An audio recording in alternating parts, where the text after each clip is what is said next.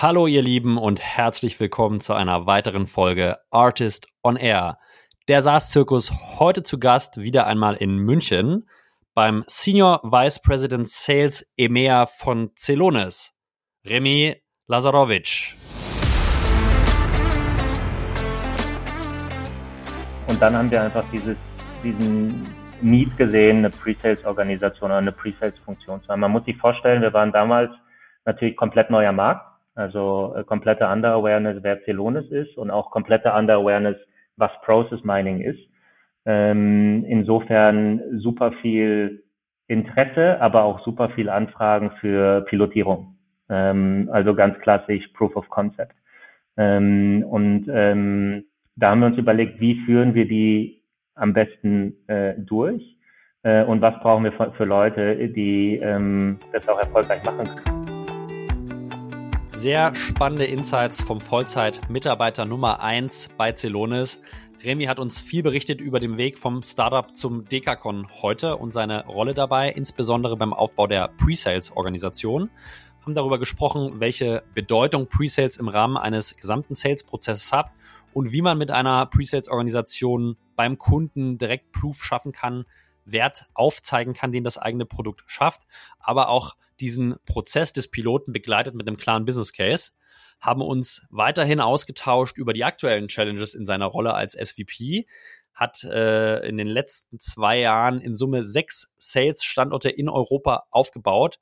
Welche Herausforderungen er da hatte, welche Hacks und Tipps er da geben kann, das alles und noch vieles, vieles Spannendes mehr hört ihr in der heutigen Folge mit Remy Lazarovic und mit mir, Julius Göllner. Viel Spaß euch!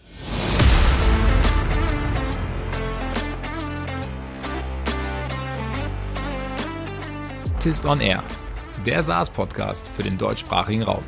Wertvolle Tipps von erfolgreichen Gründern, Top-Investoren und führenden Industriepartnern, die euch bei der Skalierung eures Unternehmens schnell und unkompliziert weiterhelfen. Zusammengestellt von Janis Bandorski, Julius Göllner und Matthias Ernst.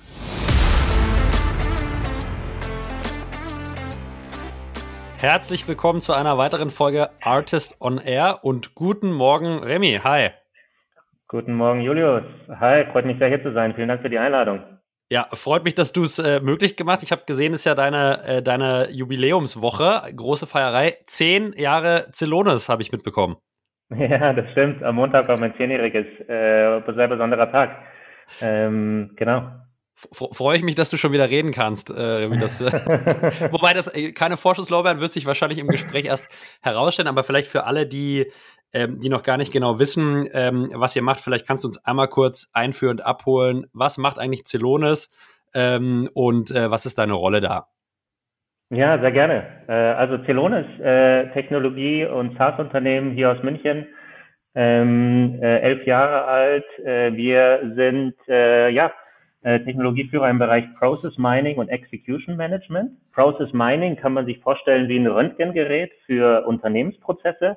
Das stülpt man so an die operativen IT-Systeme und dann kriegt man eine Visualisierung, wie die Prozesse tatsächlich in der Realität ablaufen. Dann erkenne ich natürlich, was läuft gut und wo gibt es Verbesserungspotenziale, wo gibt es Ineffizienzen, wo kann man beschleunigen, wo man, kann man Kosten rausnehmen, wie kann man nachhaltiger ähm, wirtschaften. Und wir haben vor ein paar Jahren Process Mining, also dieses Röntgengerät ergänzt, um das, was wir Execution Management nennen damit wir nicht nur im Prinzip die Diagnose liefern können, sondern auch bei der Therapie helfen. Also wie kann ich diese Erkenntnisse wirklich operativ in Maßnahmen, in Prozessverbesserungen überführen, Prozesse automatisieren äh, und, und schlauer steuern. Ja, was ist meine Aufgabe? Ich äh, leite den Vertrieb in EMEA, ähm, bin mittlerweile, wie du gesagt hast, seit zehn Jahren im Unternehmen, war damals 2012 tatsächlich der erste Vollzeitmitarbeiter und hatte insofern die Möglichkeit, ähm, ja, das Unternehmen und insbesondere hier den Go-to-Market in EMEA über die letzten Jahre mit aufzubauen. Das ist, glaube ich, eine spannende Reise, die wir uns in den nächsten Minuten etwas genauer anschauen werden. Ich habe eine direkte Zwischenfrage. Ähm, Execution Management System, ähm, ist es ein, eine Category, die ihr selber geschaffen habt, also im, im Rahmen des Category Designs, oder gab es das früher in der Begrifflichkeit auch schon? Ähm, nee, ist äh, definitiv äh, etwas, äh, was wir uns auch designt haben, ähm, weil wir auch im Prinzip die erste Lösung am Markt sind, die wirklich diese ja, Prozesserkenntnisse, Prozessvisualisierung, also das klassische Process Mining, das wir nicht erfunden haben ähm, als, als Kategorie. Also es gab es im akademischen Kontext, aber wir haben es dann nutzbar gemacht für, ja. für Unternehmen. Ähm, genau, äh, ergänzt haben, um wirklich diese Execution Capabilities, wie wir sie nennen. Und äh, genau, Execution Management ist da die äh, ja, Kategorie, die wir ähm, treiben und ähm, mit unseren Kunden gemeinsam und Partnern natürlich aufbauen. Vielleicht zur Einordnung auch der Erfolgsgeschichte von euch. Es ist einer der ganz wenigen Dekakorns hier äh, im deutschen Raum, sprich mit einer Unternehmensbewertung jenseits der 10 Milliarden Euro. Ähm, ich glaube, eure Geschichte wird nahezu jedem Hörer hier ein Begriff sein, aber vielleicht auch dem einen oder anderen noch nicht. Ich ähm, vermute, dass sozusagen, wenn wir mal ganz kurz über ICPs und eure Zielkunden sprechen, dass, dass das Produkt, was ihr anbietet, schon eher ausgerichtet ist in Richtung Enterprise, oder? Ja, also grundsätzlich sind wir der Meinung, dass eigentlich alle Unternehmen global, die äh, Prozesse irgendwie digitalisiert haben und dann sogenannte, ja, sag ich mal, digitale Fußspuren haben, was die Prozesse angeht, von dieser Technologie profitieren. Ähm, insofern von der Vision her und von dem Potenzial äh, ist es eigentlich ja, uneingeschränkt. Ähm, ja. Im Go-to-Market fokussieren wir uns schon ähm, auf Enterprise, also ja größere Unternehmen, die dann eine gewisse ähm, Digitalisierungsgrad haben, eine gewisse Datenmenge auch haben und wo man ja äh, auch große Potenziale dann ähm, erwartet. Und ähm, vielleicht kurz zwischengefragt, wie identifiziert ihr die? Also ähm, gerade Digitalisierungsgrad erkennen von außen ist wahrscheinlich jetzt nicht ganz einfach. Äh, also wie, wie, wie findet ihr diese, ähm, diese ICPs? Ja, also Digitalisierungsgrad muss ich dann vielleicht ein bisschen äh, erklären, was ich damit meine. Ich meine im Prinzip welcher Teil der Prozesse sind digitalisiert. Ja, ja und wenn ich ja. an größere Unternehmen denke, die haben alle ein ERP-System, ein CRM-System, ein MES-System, IT-Service-Management-System. Ähm, da gibt es jetzt natürlich verschiedene Reifegrade, äh, was die Prozesslandschaft angeht.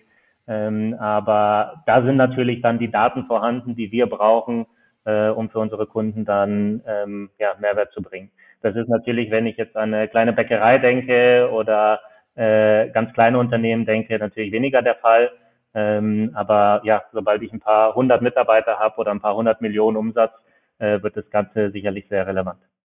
Das heißt, kurz rephrased meinerseits, sobald ein Unternehmen eine gewisse Prozesskomplexität hat und diese auch digital nachvollziehbar ist in Form von Datenstrukturen, könnt ihr eigentlich sozusagen mit eurer mit eurer Analyse, äh, mit eurem Analyse-Tool euch an diese Bestandssysteme, sei es ein ERP, äh, Jira aber andocken und die Daten auslesen und aus diesen Daten dann wirklich äh, Recommendation und Empfehlungen ableiten, ja?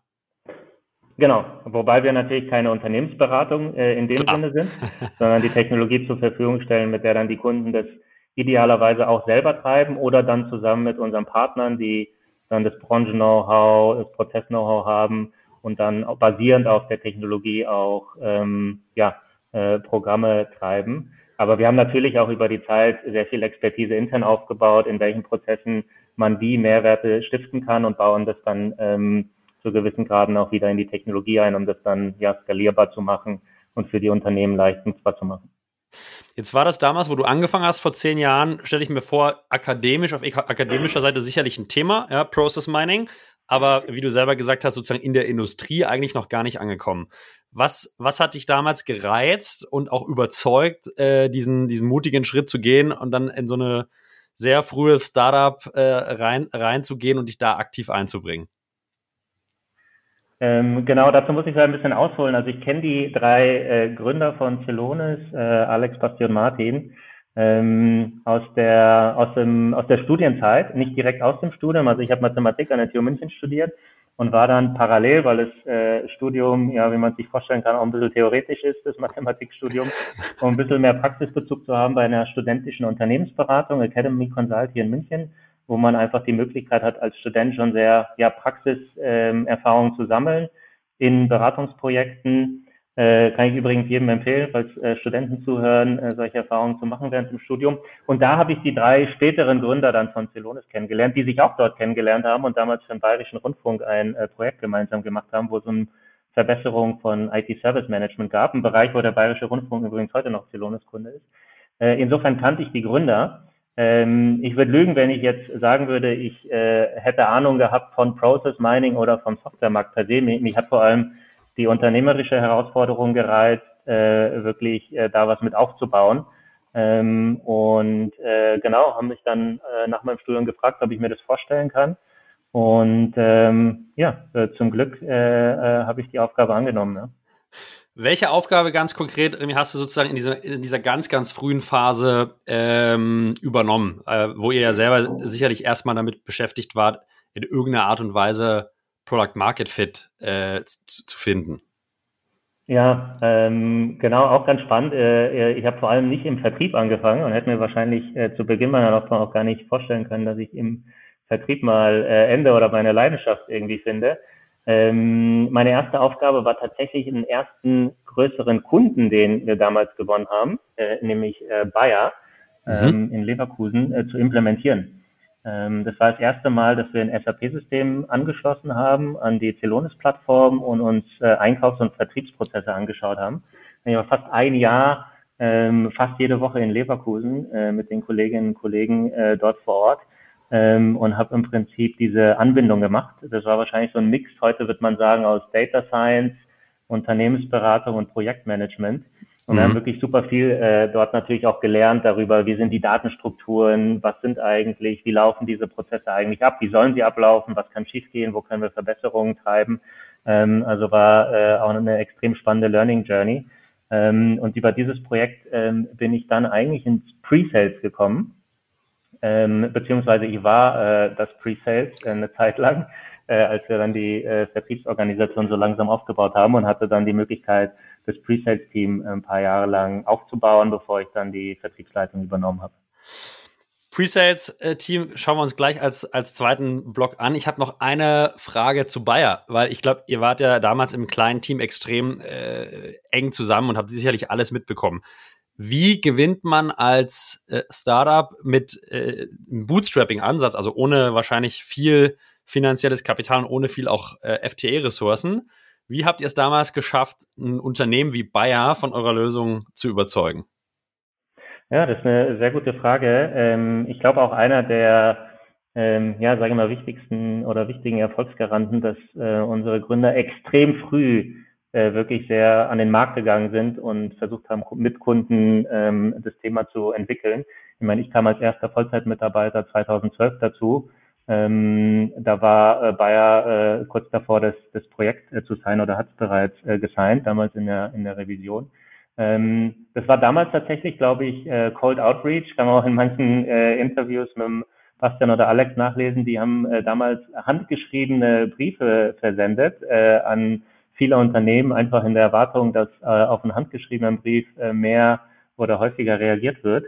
Äh, und Bayer hatte damals schon eine sehr, sagen wir mal, fortschrittliche Revisionsabteilung, die viel mit äh, Datenanalyse und Massendatenanalyse gemacht haben und die dann auf das Thema aufmerksam geworden sind und uns dann die Chance gegeben haben. Ich glaube, da sind wir auch ganz dankbar, weil es einfach super wichtig ist, dass gerade in der Frühzeit so namhafte große Unternehmen ähm, ja so einem kleinen ähm, Team dann auch das Vertrauen schenken, sich zu beweisen und wenn man da einmal ein erfolgreiches Projekt hat und eine gute Referenz, das hilft natürlich ungemein, dann auch äh, weitere Konzerne von einem zu überzeugen.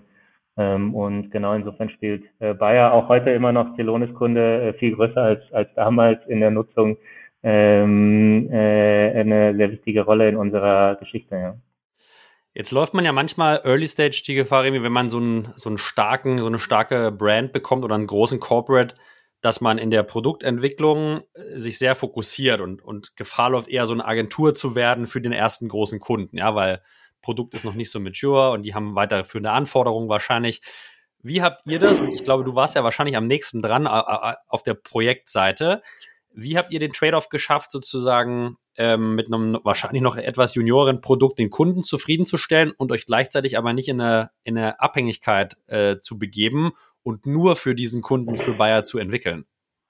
Ja, nee, das ist ein wichtiger Punkt. Ähm, ich glaube, wenn man eine Long-Term-Vision verfolgt, ähm, und in dem Fall haben wir das äh, von Anfang an, äh, und dann war es wichtig, dass wir eine Standardtechnologie entwickeln. Also eine Technologie, die für sehr, sehr viele Unternehmen ähm, eingesetzt werden kann und dass man dann auch klar unterscheidet, was ist Standardfunktionalität in der Plattform und was ist Konfiguration beim Kunden. Wir haben natürlich extrem viel mit und für Buyer konfiguriert, ähm, aber die Themen, die dann Einzug in die Plattform gefunden haben, waren eigentlich Themen, wo wir wussten, dass es für sehr, sehr viele Unternehmen relevant in, insbesondere wenn es dann auch um Themen wie Enterprise Readiness geht, wenn es dann wirklich um Benutzermanagement geht, äh, Sicherheitsanforderungen etc. Das sind dann natürlich Themen, die für extrem viele Unternehmen relevant sind. Wenn es dann wirklich um Datenmodelle und Prozessanalysen geht, dann ist es mehr Konfiguration. Das kann dann sehr spezifisch sein, ähm, kann aber auch äh, sehr skalierbar sein, weil am Ende die darunterliegenden Systeme, SAP, Salesforce, ServiceNow etc. natürlich auch äh, zu gewissem Grad der standardisierte Datenstrukturen haben. Und da muss man einfach sehr fein unterscheiden, was ist Standardfunktionalität äh, und was ist äh, Kundenkonfiguration. Ja, klingt, klingt wahrscheinlich äh, einfacher, als es dann wirklich ist, wenn man mit den, den Schwergewichten am Tisch sitzt, gerade in der frühen Phase, äh, und dann auch mal ein klares Nein in Richtung des Kunden setzen muss, weil es eben nicht für die Plattform vielleicht long-term sinn, sinnvoll ist. Jetzt hast du gesagt, okay, du bist quasi nach dem Projekt in, in Pre-Sales ähm, gewechselt, hast die Pre-Sales-Organisation aufgebaut. Vielleicht zur Einordnung, Remy, wie sah zu diesem Zeitpunkt die Sales-Organisation gesamthaft aus? Also welche unterschiedlichen Abteilungen innerhalb von Sales hattet ihr und vielleicht auch warum? Und was habt ihr damals unter Pre-Sales definiert? Also was habt ihr da reingesteckt inhaltlich? Welche, welche Aufgaben? Ja, wenn ich jetzt äh, wirklich zurückdenke, das ist ja jetzt schon ähm, neun, neun Jahre her, da haben wir dann langsam angefangen, die Vertriebsorganisation aufzubauen. Wir hatten ähm, wahrscheinlich mh, hm, ja zwei, drei Account Manager, ähm, äh, ein, zwei Business äh, äh Developer, also BDAs, äh, die die Cold und, und Warm Outreach gemacht haben. Ähm, und dann haben wir einfach dieses diesen Need gesehen, eine Pre-Sales-Organisation oder eine Pre-Sales-Funktion zu haben. Man muss sich vorstellen, wir waren damals natürlich komplett neuer Markt. Also äh, komplette Under-Awareness, wer Celonis ist und auch komplette Under-Awareness, was Process Mining ist. Ähm, insofern super viel Interesse, aber auch super viel Anfragen für Pilotierung. Ähm, also ganz klassisch Proof of Concept. Ähm, und ähm, da haben wir uns überlegt, wie führen wir die am besten äh, durch äh, und was brauchen wir für, für Leute, die ähm, das auch erfolgreich machen können. Und das ist ja wirklich dann bei in unserem Fall eine Kombination aus te technischer Expertise.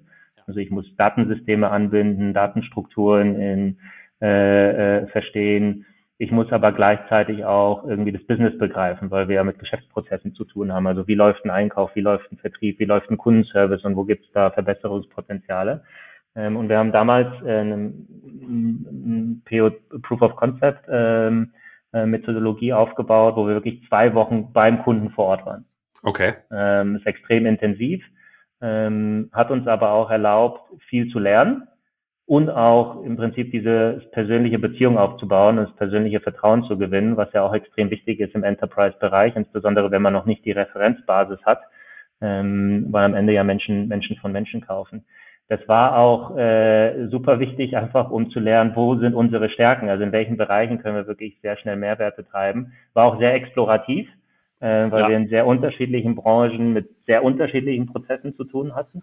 Ähm, natürlich kommt irgendwann der Punkt, wo das Ganze nicht mehr so skalierbar ist, äh, wenn ich äh, extrem explorativ unterwegs bin, das heißt für jeden Kunden gefühlt ein anderes Projekt mache äh, und dann natürlich äh, so viel Zeit auch äh, on-site verbringen. Ähm, insofern machen wir das heute natürlich ein bisschen anders. Ähm, entwickelt sich dann auch, wenn der Markt reifer wird, wenn die Bestandskundenbasis und die Referenzbasis dann wächst. Äh, heute ist natürlich weniger der Fokus auf Proof of Concept, also Proof of Technology. Das ist ja vielfach bewiesen bei äh, äh, weit über 1000 Kunden, ja. sondern wirklich Proof of Value. Also einfach, was ist der Mehrwert äh, für einen Kunden? und ist er auch in der Lage, den möglichst schnell zu realisieren. Also das ist natürlich ein anderer Fokus und äh, nicht nur pandemiebedingt machen wir das nicht mehr zwei Wochen vor Ort beim Kunden, sondern natürlich ein bisschen anderen äh, Rhythmus. Ich finde den Ansatz dennoch extrem äh, spannend, Remy, deswegen würde ich da noch mal vielleicht etwas tiefer reingehen. Ähm, wann genau seid ihr als Presets-Organisation damals sozusagen in den Prozess gekommen? Also BDA hat Outreach gemacht oder kam warm rein? Äh, wahrscheinlich der Account Manager, Account Executive hat vorqualifiziert, hat wahrscheinlich sozusagen im Gespräch grundlegend Technologie und Produkt erklärt Äh, und, und dann seid ihr direkt sozusagen, Interesse war da, dann seid ihr direkt mit einem mit dem Pre-Sales-Team reingegangen und habt diesen POC definiert mit dem Kunden und überzeugt, dass ihr das vor Ort macht? Oder wie kann ich mir sozusagen vom Timing der Customer Journey euren Startpunkt her äh, vorstellen? Genau, also im Prinzip so wie du es beschreibst, äh, natürlich erstmal klassisch der Pitch, wer sind wir, was machen wir, was können wir für euch tun, äh, beim Account Management, dann die erste Qualifizierung, äh, ob wir mit den richtigen Leuten sprechen, in, irgendwie einen Pain identifiziert haben, wo wir unterstützen können.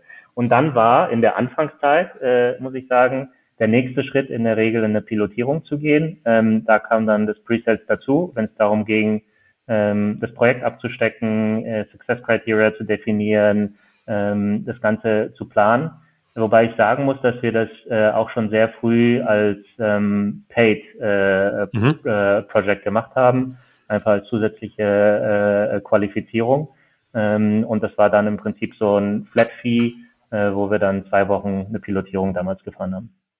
Ich glaube, es ist also ein super spannender Punkt, gerade für, äh, für, für, für Firmen, die auch Enterprise-Software machen und gerade am Anfang stehen. Äh, das heißt, hast du irgendwie ein Gefühl dafür, wie, wie ihr das gepriced habt, diesen, äh, diesen Piloten, weil das natürlich immer, immer eine gute Fragestellung ist, äh, sind wir zu günstig für Enterprise, ab wann nehmen die denn überhaupt, nehmen die dich ernst? Also wie habt ihr das gepriced? Und auch Thema Success-Kriterien vielleicht damals, die sicherlich mehr auf der Technologieseite waren. Wie habt ihr es geschafft, sozusagen vorab abzustecken, dass der Kunde nach einem erfolgreichen POC dann wirklich in eine Paid Subscription geht oder ein, also in langfristigen, in eine langfristige Kundenbeziehung? Wie habt ihr das designt, dass das wirklich auch gut funktioniert hat? Eure Kundenbasis gibt euch ja recht, dass es anscheinend ganz, ganz gut funktioniert hat. Ähm, genau, wie habt ihr das gemacht? Genau. Ähm, jetzt muss ich ein bisschen zurückdenken. Ich glaube, so ein Pilot hat damals äh, Flat Fee circa 15.000 Euro gekostet. Okay. Ähm, da war halt natürlich Bereitstellung der Plattform, zwei Wochen äh, im Prinzip vor Ort, das ganze Projekt zu treiben, auch im Nachgang im Zweifel noch Workshops zu machen.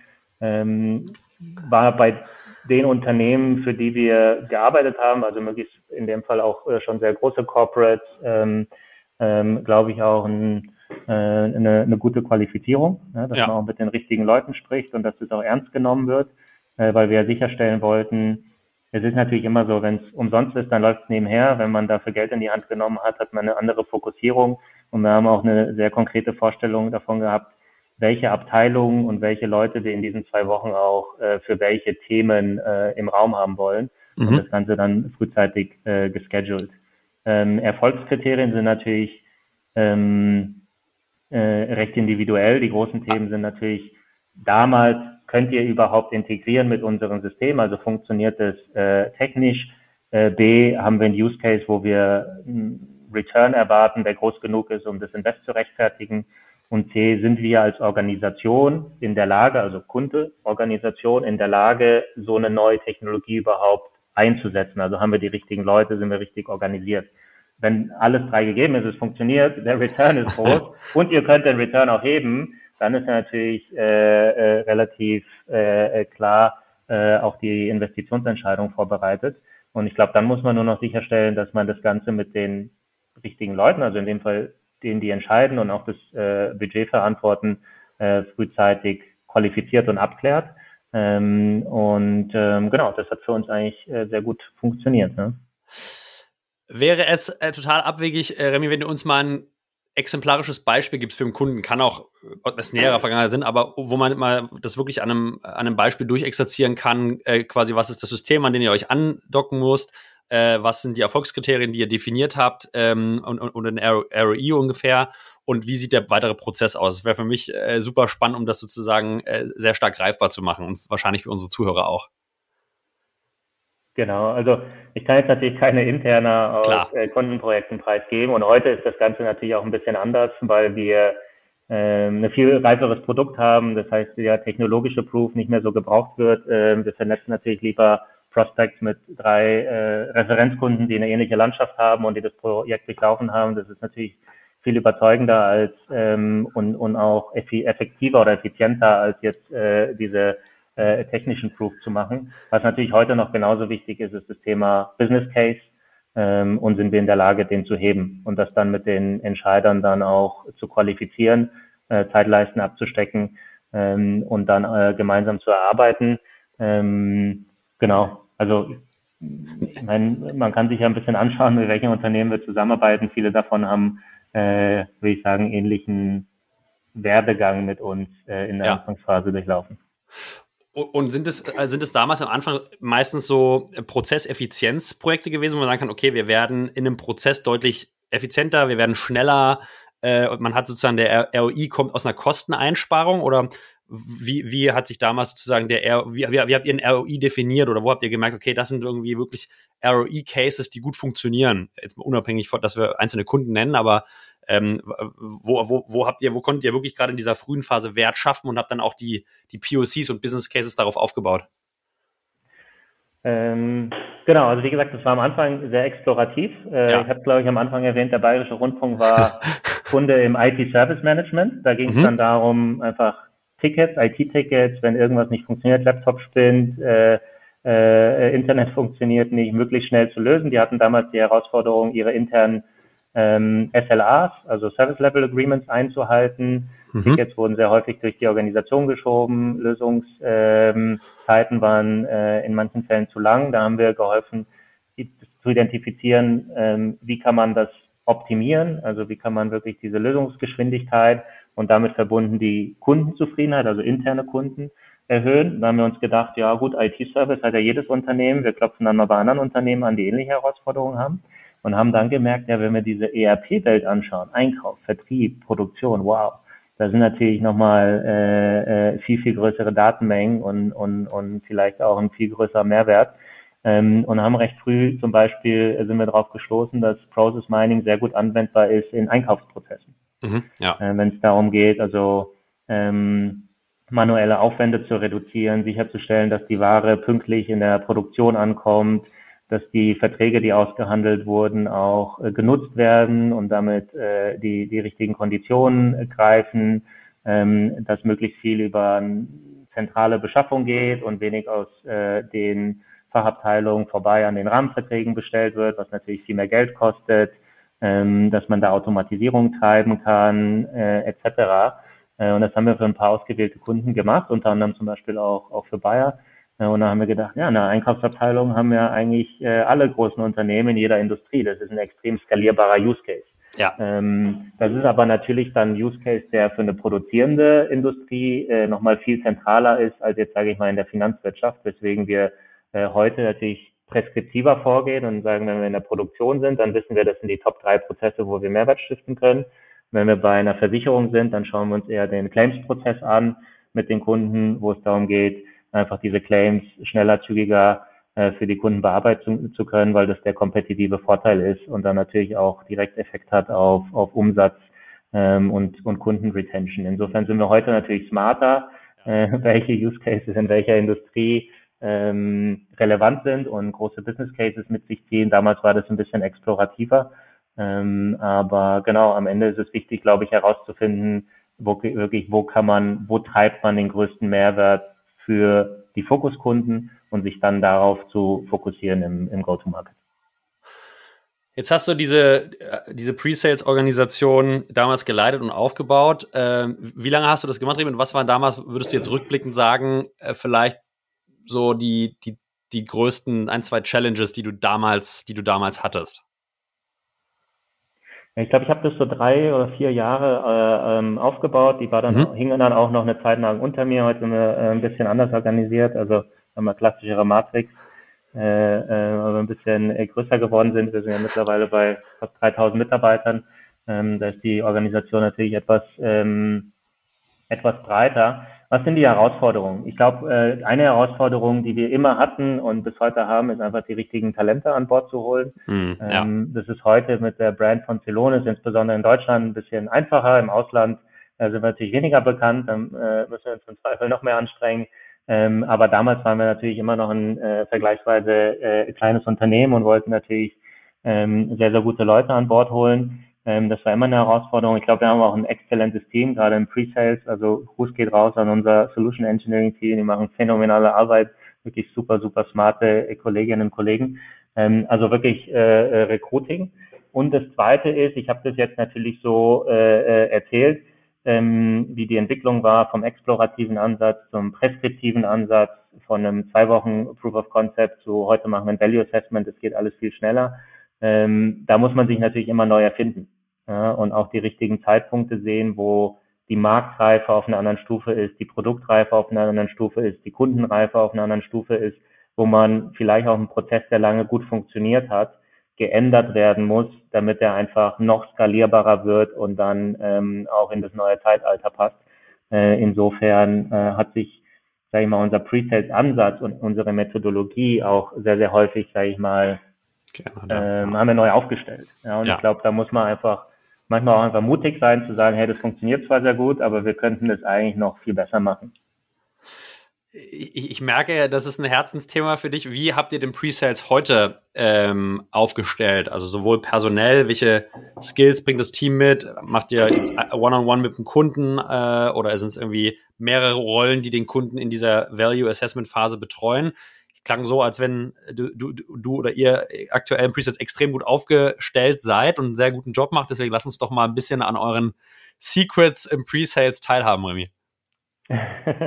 ja, also im, im Kern ist es, glaube ich, noch sehr ähnlich. Wir haben, äh, wir bringen sehr, sehr, ähm, äh, sage ich mal, Top-Talente äh, auch zum Teil aus, aus dem Studium an Bord, die vielleicht ansonsten in die Strategieberatung oder mhm. ähnliche Branchen gehen würden. Wir äh, in, Im Normalfall startet man heute bei uns in unserem Pre-Sales Hub in Madrid, ähm, wo man extrem viel lernt, äh, international ist und dann die Region ähm, aus Madrid heraus unterstützt und dann zurückgeht in die Region. Also wir haben ja mittlerweile in Europa Offices in acht verschiedenen Ländern ähm, und stellen auch aus allen Ländern ähm, ein. Wir haben das Ganze natürlich mittlerweile komplementiert mit, ähm, sage ich mal, ein bisschen Erfahrung aus verschiedenen Industrien, also Leute, die ein paar Jahre Beratungserfahrung im Banking oder im Utilities oder im Produktionsbereich haben, dass wir da einfach noch mehr Branchenexpertise äh, mit, mit reinholen. Ähm, wobei wir natürlich auch extrem viel, äh, gerade auch in der Presets-Phase mit äh, Consulting-Partnern zusammenarbeiten, die das, die das auch mitbringen.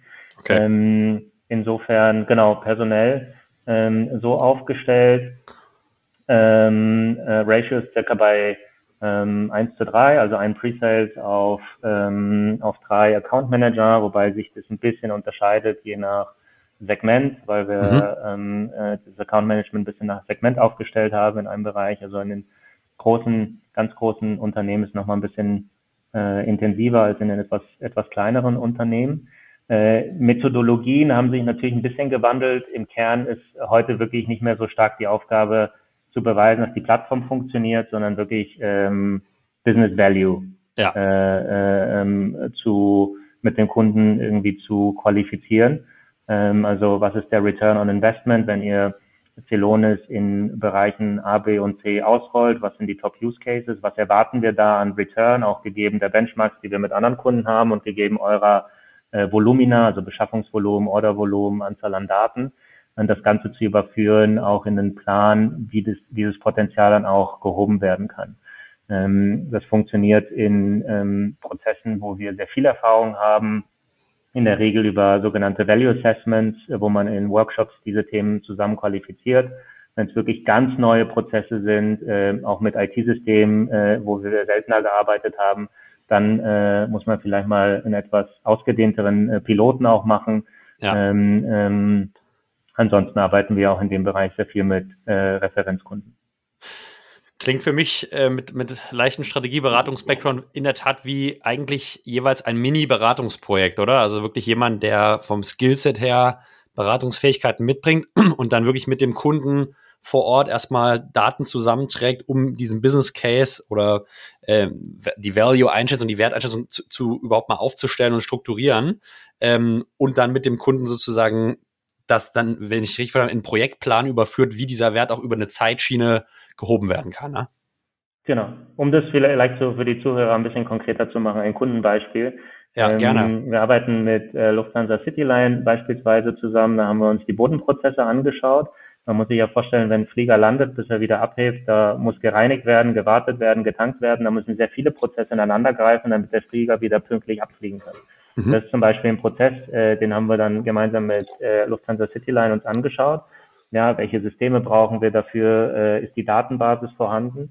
und was kann ich dann über die Erkenntnisse an Prozessverbesserung treiben, um am Ende des Tages die Flugpünktlichkeit zu erhöhen. Und der Case war so spannend, dass es dann umgesetzt wurde und wir äh, wirklich äh, messbar über die Zeit der Zusammenarbeit viele hunderttausend äh, Minuten an Pünktlichkeit äh, gemeinsam verbessern konnten. Und insofern wird dieses Thema auch ähm, im Konzern weiter weiter ausgerollt. Ja, das ist so ein Thema, was uns ja. vielleicht alle betrifft, wenn wir mal am äh, Flughafen sind und auf den Flieger warten. Ähm, Celonis hilft dabei, dass es ähm, hoffentlich ein bisschen manchmal äh, effizienter läuft. Es könnte, es könnte nicht aktueller sein äh, äh, in, der, in der jetzigen Zeit, ja. Ähm, und klar, Flugminuten oder Verspätungsminuten ist wahrscheinlich sozusagen erstmal eine Metrik, die in, in, in der ersten Einschätzung auf die Zufriedenheit der Kunden abzielt, aber ich vermute, dass sozusagen jede Verspätungsminute auch ähm, mit, mit zusätzlichen Kosten verbunden ist, Penalties, äh, du musst wahrscheinlich neue Slots zum Starten bezahlen und so weiter und so fort. Das heißt, die Minuteneinsparung haben nicht nur einen direkten Kundeneffekt, vermute ich, sondern auch einen monetären, äh, direkten ROI, oder? Ja, klar. Er hat natürlich direkt einen äh, Fluss auf Kundenzufriedenheit. Äh, Kundenzufriedenheit immer direkt korreliert eigentlich auch mit, mit Umsatz. Natürlich gibt es auch Themen, wo man dann Kosten reduzieren kann, weil man effizienter ja. arbeitet, äh, gewisse Themen automatisieren kann. Jetzt muss man natürlich die Lufthansa da auch ein bisschen Schutz nehmen. Das ist ja ein unfassbarer Job, die da machen. Da sind ja so viele Subunternehmen dabei. Das Flughafen, ich meine, projiziert das natürlich immer als Kunde auf die Airline. Da müssen ja so viele verschiedene Prozesse von so vielen verschiedenen Companies ineinander greifen. Aber ja. genau da können wir helfen, auch wo diese Komplexitäten auftreten, viele Systemschnittstellen sind. Ähm, aber genau, die machen da, glaube ich, einen sehr, sehr guten Job, äh, um sicherzustellen, dass wir alle pünktlich abheben und gut an unsere Destination kommen. Ja das, das, das glaube ich auch. Jetzt kann ich mir dennoch vorstellen, dass, dass sozusagen die Systemlandschaft, sei es jetzt im, in der Flugindustrie oder Bahn oder auch wenn wir, wenn wir jetzt mal in Metall und, und Mittelstand gehen, zum Teil sehr monolithisch organisiert sind und die, die, die Systeme, an die ihr andocken müsst, gar nicht keine Open APIs haben und, und auch gar nicht so leicht zugänglich sind. Ja? Ist, das ein, ist das ein Issue und wie bekommt ihr das gelöst? Klar, eure Systemlandschaft wird, wird, steigt stetig und ihr habt wahrscheinlich sehr viele Sachen, aber sagen wir mal, es kommt jetzt ein Projekt und da gibt es zwei Systeme, mit denen habt ihr noch nie gearbeitet. Ähm, wie, und die sind monolithisch sehr alt und, und konservativ und ganz weit weg von neuen Strukturen. Wie macht ihr das? Genau, das ist jetzt ein Beispiel, das äh, sicher ein bisschen unstandardisierter ist, was die Systemlandschaft und die Prozesse angeht. Da muss man ja. sich natürlich im Einzelfall anschauen, wie die Konnektivität sichergestellt werden kann und ob der Aufwand den Einsatz rechtfertigt. Deswegen fokussieren wir uns ja im Go-to-Market eigentlich auch auf die Use Cases, die extrem skalierbar sind. Verstanden. Ja, wenn ich jetzt an das Thema Einkauf, also Procure to Pay, Order to Cash, Production Planning, Customer Support, das sind sehr häufig in den großen Unternehmen die gleichen Systeme oder sehr ähnliche Systeme mit einer sehr ähnlichen Konfiguration.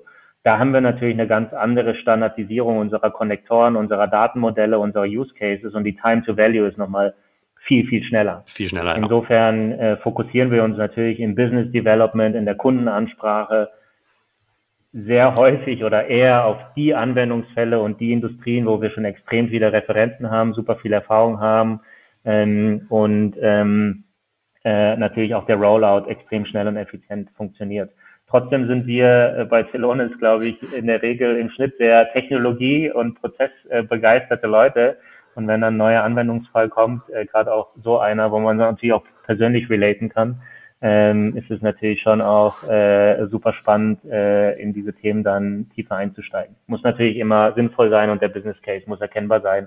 Ja. Ansonsten muss man auch so smart sein, äh, gewisse Opportunities dann rauszuqualifizieren, ähm, weil es ähm, so aufwendig ist oder der Business ja. Case das äh, Ganze nicht rechtfertigt und dann die Kunden eher in die Bereiche auch zu steuern, wo wir der Meinung sind, dass sie noch schneller viel mehr Potenzial heben können, äh, weil auch wir eine, im Prinzip am Ende die Kunden Land and Expand machen. Also ich muss das beweisen, dass ich diese Mehrwerte realisieren kann in einem Prozess und wenn ich das in einem Prozess realisiert habe, äh, dann bin ich natürlich auch confident, dass es in anderen Unternehmensbereichen und Prozessen genauso funktioniert und dann können wir natürlich Partnerschaften äh, auch sehr stark ausbauen. Skalierung ist, glaube ich, eine sehr gute Überleitung äh, zum, zum nächsten Themenblock, äh, nämlich deiner aktuellen Rolle äh, als SVP im Sales für EMEA. Ähm, ihr seid ja in einer Phase, wo das Unternehmen extrem stark wächst und auch die Sales-Organisation stark wächst. Äh, ich glaube, Internationalisierung ist gerade eins der großen Themen, die bei dir auf dem Tisch äh, liegen vielleicht kannst du mir und uns mal kurz sagen, so, wo, wo steht ihr mit der Sales-Organisation gerade? Was ist deine Rolle und was sind auch gerade so die ein, zwei großen Challenges, um die nächste Wachstumsphase äh, zu bestreiten? Ja, auf jeden Fall. Also hat mich sehr stark beschäftigt die letzten zwei Jahre, weil wir in Europa stark skaliert sind und äh, ich glaube sechs neue Offices aufgemacht haben in Madrid, äh, in Paris, in, in Mailand, in Stockholm, in Kopenhagen. Ähm, insofern äh, natürlich Fokus auf äh, Internationalisierung. Äh, wir haben natürlich vor einigen Jahren auch den Eintritt in die USA gemacht und eine extrem große Organisation mittlerweile von über 1000 Mitarbeitern. Für die bin ich nicht verantwortlich. Äh, als natürlich ein, äh, ähm, per se der größte Wachstumsmarkt für die Company, weil äh, die USA mit Abstand der größte Softwaremarkt ist.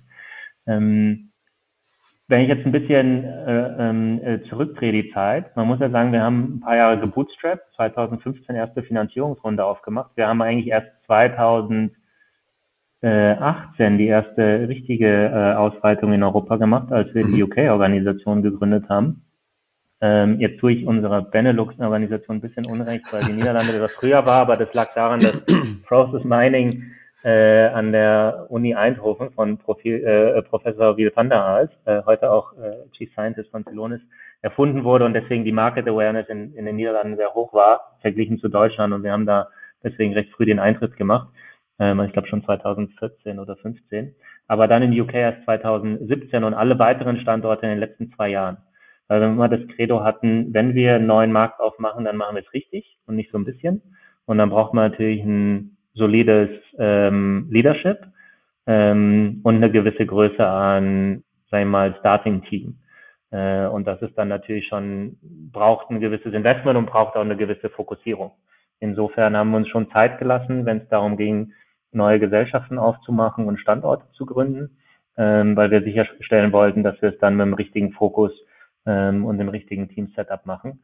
Wobei wir in den letzten Jahren schon sehr viel mit Partnern aktiv waren, in all diesen Märkten, von denen wir wussten, die machen wir irgendwann auf, schon Ankerkunden zu gewinnen und erste Partner auszubilden, weil es natürlich den Markteintritt viel schneller macht, wenn ich vor Ort Referenzkunden habe und wenn ich vor Ort Partner habe, die bereits zertifiziert sind und, und, und Know-how haben.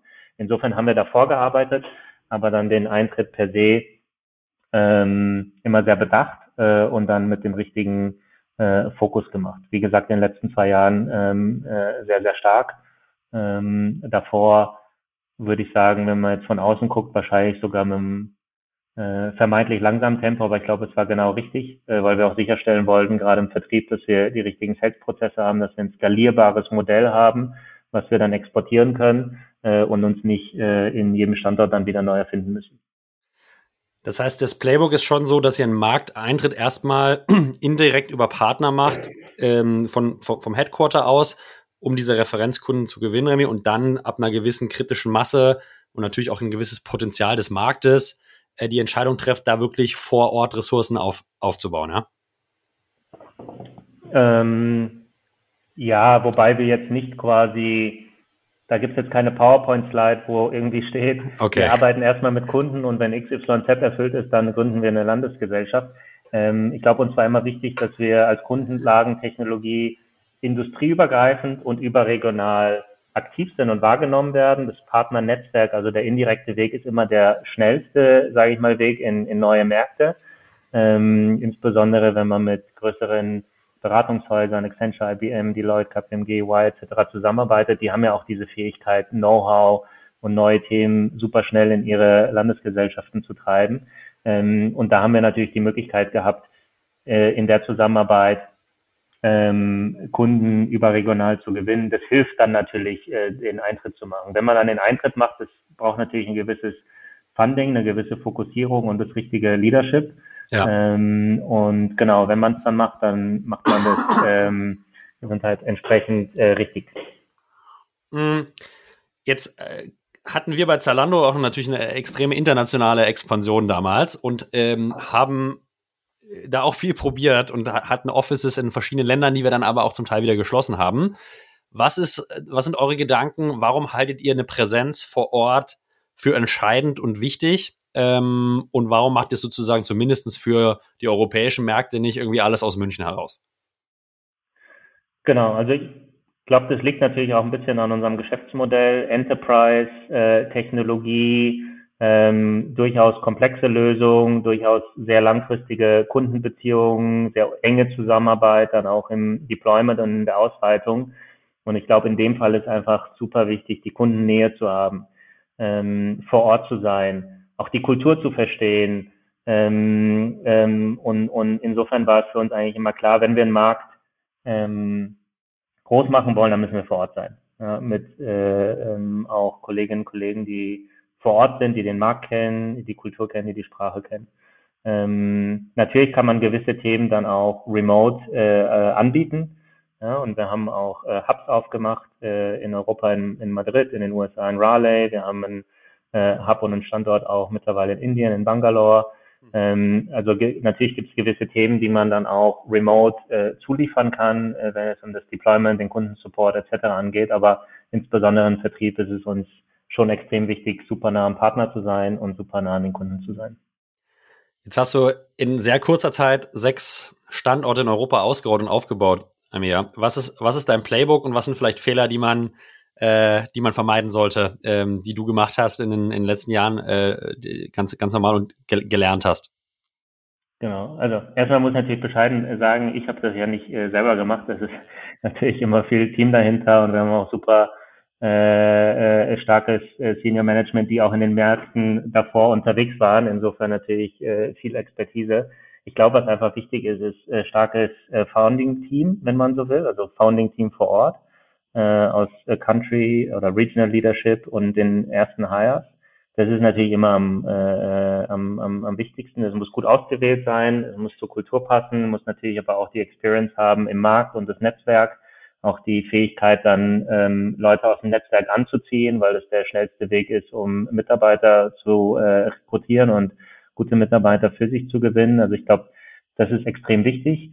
Ähm, wie gesagt, wir haben ein recht standardisiertes, skalierbares Vorgehen, was unsere Sales-Prozesse und unsere Governance äh, angeht. Ähm, trotzdem braucht man die Fähigkeit, das dann lokal zu flavern, äh, sage ich mal, äh, was, was kulturelle Eigenheiten, Industriefokus, ähm, Partnerfokus äh, anbelangt. Ähm, genau, äh, das ist so im, im Prinzip das, wo ich sagen würde, da muss man äh, sehr stark drauf achten ähm, und sich dann aber zu besinnen auf die Stärken. Ja, und die Stärken ähm, bezogen auf ja, in welchen Industrien haben wir äh, Referenzen, wo können wir sehr schnell erfolgreich sein, wo können wir die Partner am schnellsten enablen. Also ich glaube, Fokussierung ist immer äh, einer der wesentlichen Schlüssel zum Erfolg. Man muss nicht alles auf einmal machen, man muss nicht jede Industrie äh, so äh, zeitgleich erobern, man muss nicht jeden Partner gleich schnell ausbilden. Man muss einfach einen guten Plan haben, das fokussiert dort zu machen, wo man die schnellsten Erfolge ähm, aufbauen kann, äh, um das dann äh, entsprechend zu, äh, zu skalieren. Ja. Jetzt hast du einen super spannenden Punkt äh, angebracht, und zwar Leadership im Sales muss in der Lage sein, auch Talent anzuziehen. Ja, und ich glaube, das ist gerade, wenn wir über gar nicht mal über Internationalisierung sprechen, sondern größer werdende Vertriebsorganisationen ein Thema, was immer wieder auf dem Tisch kommt, ja, und, und glaube ich auch prozentual am Arbeitstag bei diesen Leadership-Personen auch eine signifikanten, äh, signifikante Zeit äh, einnimmt. Wie checkt ihr das? Ja, also wie prüft ihr ab, ob jemand in der Lage ist, Talent mitzuziehen, Talent anzuziehen? Ähm, wie, wie, wie, wie checkt ihr das vorher ab? Genau, also im besten Fall äh, hat man natürlich äh, äh, selber ein gewisses Netzwerk äh, über die eigene Organisation von Leuten, auf die man äh, zugehen kann. Ähm, ansonsten, ja, ganz klassisch würde ich sagen, im äh, Interview das Ganze qualifizieren. Also das machen wir auch äh, lokal, wenn wir äh, Vertriebsleiter oder Sales-Direktoren ähm, für uns gewinnen wollen. Was ist die Fähigkeit, dann auch ähm, aus dem eigenen Netzwerk Talente für die Company zu gewinnen? Ähm, was waren Beispiele in der Vergangenheit, wo das geklappt hat? Äh, ich meine, wenn es in der Vergangenheit geklappt hat, dann äh, ist es schon mal ein gutes Indiz dafür, dass es zukünftig auch funktioniert. Ich glaube, gerade bei Leadership sollte man sehr stark mit Referenzen arbeiten und es nicht vernachlässigen, ähm, weil es einfach extrem wichtige zentrale Entscheidungen für die für die Firma sind. Ähm, wir hatten ähm, natürlich auch, äh, sage ich mal, den Vorteil, dass wir über externes Leadership, was wir in die Company äh, geholt haben, sehr breites Netzwerk hatten, ähm, wo wir dann äh, Leute für uns gewinnen konnten, die vielleicht schon mit anderen Leuten zusammengearbeitet haben und wo wir dann sicher sein konnten, dass es kulturell passt, ähm, dass das Netzwerk das Richtige ist auf Kundenseite, auf Partnerseite, aber auch auf der Talentseite. Sehr spannende, sehr spannende Gedanken. Jetzt äh, vermute ich, dass internationale Expansion wir auch in den nächsten äh, Monaten ein Thema sein wird, aber vielleicht mal offen gefragt, wo siehst du die größte Challenge für dich in den nächsten zwölf Monaten? Was sind so die großen Themenblöcke oder ähm, Challenges, an denen du arbeitest? Ja, also erstmal ist die Fokussierung auf die Märkte, die wir jetzt gestartet haben, äh, zentral. So ein Markt ist ja auch nicht in ein oder zwei Jahren aufgebaut. Da stehen wir ja auch noch am Anfang. Insofern ähm, wieder zurück zum vorigen Punkt Fokussierung. Äh, ich glaube, es geht gar nicht darum, möglichst viele Märkte möglichst schnell aufzumachen, sondern die Märkte, in denen man startet, dann richtig, richtig zu machen. Das Potenzial, ja. ich meine, wir können ja prinzipiell für jedes Unternehmen, jeder Industrie irgendwie äh, eingesetzt werden und Mehrwerte stiften. Also das Marktpotenzial ist immens und da stehen wir eigentlich noch ganz am Anfang in, in äh, all diesen Märkten. Insofern ist die Skalierung innerhalb der Märkte ähm, viel, viel zentraler als jetzt äh, auf andere Märkte zu schielen, äh, zumindest ähm, äh, jetzt in den, in den nächsten Monaten. Ähm, und ich glaube, da haben wir noch super viele Herausforderungen. Ich meine, die Sicht aus Deutschland ist natürlich auch ein bisschen biased, weil wir hier sehr viel Awareness genießen durch ähm, äh, dadurch, dass Celonis viel in der Presse ist und, und wir auch Preise gewinnen durften, ähm, die sehr große Visibilität erreicht haben und wir als Dekakorn irgendwie mittlerweile ein bekanntes Unternehmen sind. Sobald man die Landesgrenze ähm, überquert, ist es natürlich anders. Ja?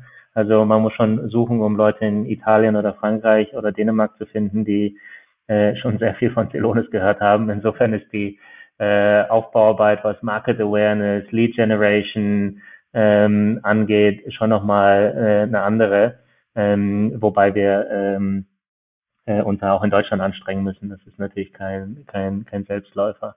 Äh, aber ich glaube, das ist so ein zentrales Thema, womit wir uns beschäftigen müssen. Wie erreichen wir die, sage ich mal, Awareness oder die Reife ähm, der, der Visibilität von Celonis und von dem Thema Process Mining Execution Management in diesen Märkten? äh, weil das natürlich dann eine enorme Beschleunigung hat. Sehr spannend. Drücke ich euch äh, definitiv die Daumen, bin aber äh, bin sehr optimistisch, dass das auch das sehr gut funktionieren wird. Ami. Letzte inhaltliche Frage meinerseits ist gar keine Frage, sondern oder ist eigentlich schon eine Frage. Gibt's gibt's ein Thema oder eine Frage, die ich hätte fragen sollen in dem Gespräch, über die du hättest gerne reden wollen noch äh, oder ähm, ein Thema, was was du gerne so noch ansprechen würdest? Mm. Nee, also spontan äh, fällt mir jetzt nichts ein, äh, bin aber immer offen auch für Zuhörerinnen und Zuhörer, äh, wenn äh, Interesse besteht oder irgendwelche Themen sind, kommt gerne auf mich zu. Ähm, ansonsten haben wir, glaube ich, einen bunten Blumenstrauß abgedeckt und du hast recht, dieses Preset-Thema ist immer noch sehr near and dear to my heart, weil ich das ja. natürlich äh, mit aufgebaut habe und weil es einfach ein zentraler Bestandteil äh, immer noch ist ähm, unseres äh, Vertriebs. Aber genau, vielen herzlichen Dank für den Austausch dazu. Vielen Dank auch von meiner Seite. Meine letzte Frage ist immer unsere Restaurantfrage. Wo sollte ich in München unbedingt mal essen gehen, wenn ich da bin? Aus dem Bauch heraus, äh, ohne weitere Vorqualifizierungskriterien. Was kommt dir in den Sinn? Auf jeden Fall zu äh, Ola Kala in der Kaiserstraße. Super netter Grieche, extrem herzlich, extrem gute Küche. Ähm, ähm, da bin ich extrem gerne. Mhm. Ähm, Pesqueria also ja, wir, wir, dürfen leider nur einnehmen. Also nur einen. Ola, Ola, Ola Kala. Ola Kala nehmen wir griechisch, glaube ich, gut gemacht. Ist, äh, ist immer ein Gaumenschmaus. Daher ganz, ganz herzlichen Dank für den Tipp. Ich freue mich, äh, dich im Oktober zu sehen äh, mit einem Roundtable auf dem Artist. Äh, ich glaube, das wird auch super spannend äh, für diejenigen, die da einen Platz bekommen. Und bedanke mich ganz, ganz herzlich bei dir für deine Zeit heute am Morgen und äh, freue mich aufs nächste ja. Mal. Ich habe zu danken. Wir sehen uns Berlin. Freue mich drauf. Ciao, Remy, mach's gut.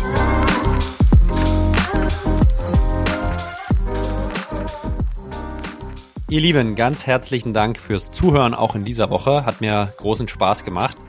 Wenn ihr Anregungen habt, Wünsche, Vorschläge, dann schickt uns gerne E-Mail an julius@artist.net.